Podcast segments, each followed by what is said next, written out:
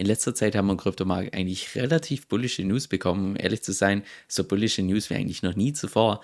Aber den Preis hat es irgendwie so ein bisschen kalt gelassen. Genau aus dem Grund schauen wir uns heute mal sieben verschiedene Katalysatoren an, die eventuell den nächsten Bullrun einleiten könnten.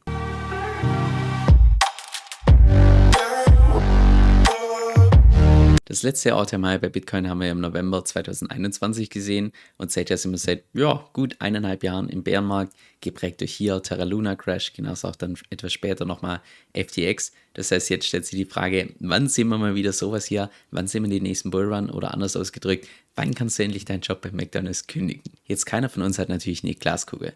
Trotzdem schauen wir uns im heutigen Video mal sieben verschiedene Katalysatoren an, die tatsächlich den nächsten Bullrun auslösen können.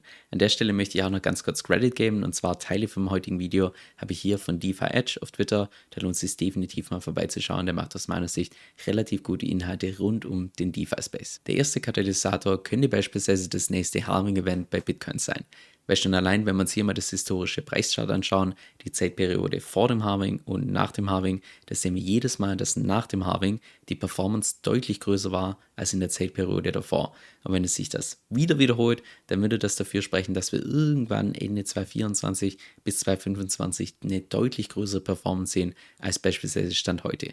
Jetzt, wenn wir uns mal hier anschauen, wann das nächste Halving-Event stattfindet, dann sehen wir, dass das in ungefähr 282 Tagen ist. Das heißt umgerechnet so ungefähr Ende April, wenn das nächste Halving-Event stattfindet.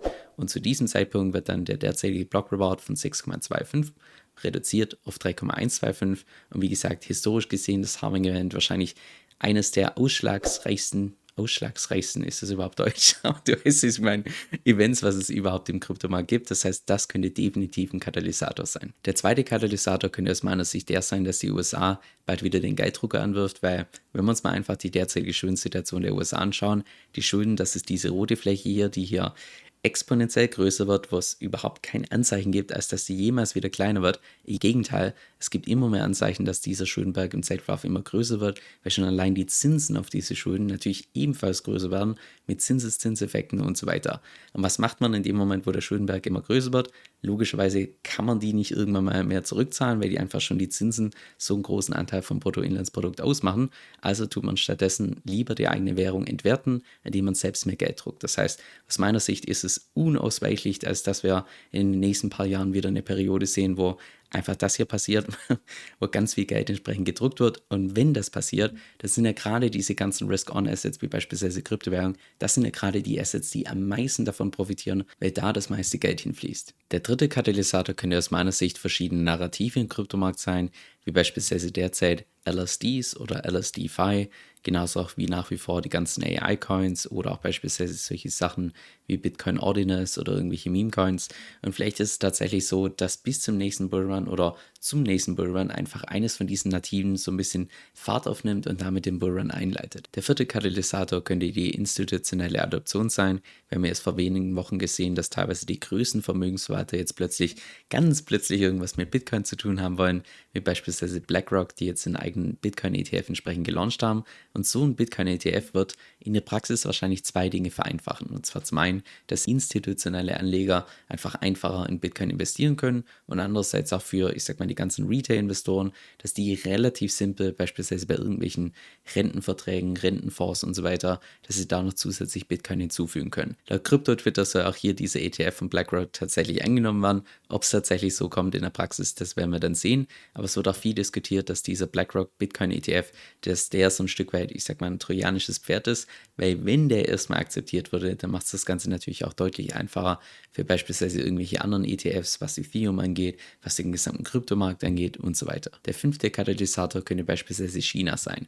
Und auch das wird auf Krypto-Twitter im Detail entsprechend diskutiert. Da kam auch erst vor kurzem hier von Arthur Hayes, einer der, ich würde mal sagen, bekanntesten Krypto-Influencer überhaupt, der regelmäßig längere Artikel schreibt, er hat erst vor kurzem hier diesen Artikel geschrieben, wo er im Wesentlichen die These aufstellt, dass China demnächst relativ viel Geld drucken wird und dass ein Großteil von dem, oder nicht ein Großteil, aber dass ein großer Teil davon entsprechend in Krypto fließt und das dann tatsächlich zum, zum nächsten Bullrun führen könnte. Der sechste Katalysator könnte regulatorische Klarheit sein, also im Prinzip das genaue Gegenteil von dem, wie wir es derzeit in den USA sehen, weil selbst derzeit die USA im Vergleich zu Europa sogar hinterherhinkt und im Vergleich zu Asien schon bei weitem einfach derzeit.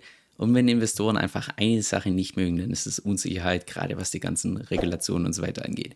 Jetzt Stand heute ist ja eher das genaue Gegenteil von unserem Buddy Gary Gensler, wo primär einfach Regulation by Enforcement stattfindet. Das ist einfach die ganzen großen, alle, jeder im Prinzip in den USA, der derzeit irgendwas mit Krypto zu tun hat, der wird derzeit einfach nur bestraft. Aber sollte sich das beispielsweise ändern, dass die USA tatsächlich hergeht und einfach klare Richtlinien und so weiter verfasst, könnte ich mir gut vorstellen, dass gerade die Leute mit ein bisschen mehr Kapital, auch viele Institutionen, dass die dann viel eher dazu geneigt sind, in Krypto zu investieren. Oder siebter Katalysator, ein Black Swan Event, also per Definition etwas, was wir nicht vorhersehen können. Und Black Swan Events müssen nicht immer nur negativ sein, Black Swan Events können auch positiv sein, also dass irgendwas eintritt, mit dem niemand gerechnet hat und das dann plötzlich dazu führt, dass ganz viel neues Kapital in den Kryptomarkt kommt, wie jetzt beispielsweise irgendein großes internationales Land sagt, hey, Bitcoin ist die neue Währung oder irgendwie solche Geschichten, die wir Stand heute einfach noch nicht vorhersagen können.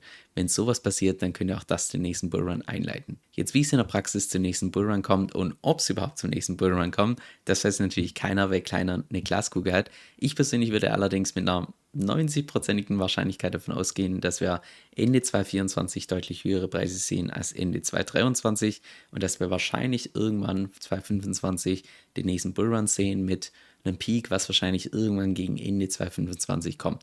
Das wäre zumindest das, wenn es tatsächlich so läuft wie historisch auch, dass primär das Bitcoin Halving Event und halt, ich sag mal, noch zusätzlich andere Faktoren da reinspielen, dass dann plötzlich alles zusammenkommt und dann wieder diese parabolische Phase kommt mit einer großen Blase, die dann irgendwann mal wieder platzt und es dann den nächsten Bärenmarkt einleitet. Was in YouTube schade ist, ist die Tatsache, dass es einfach so ein Stück weit zeitversetzt ist.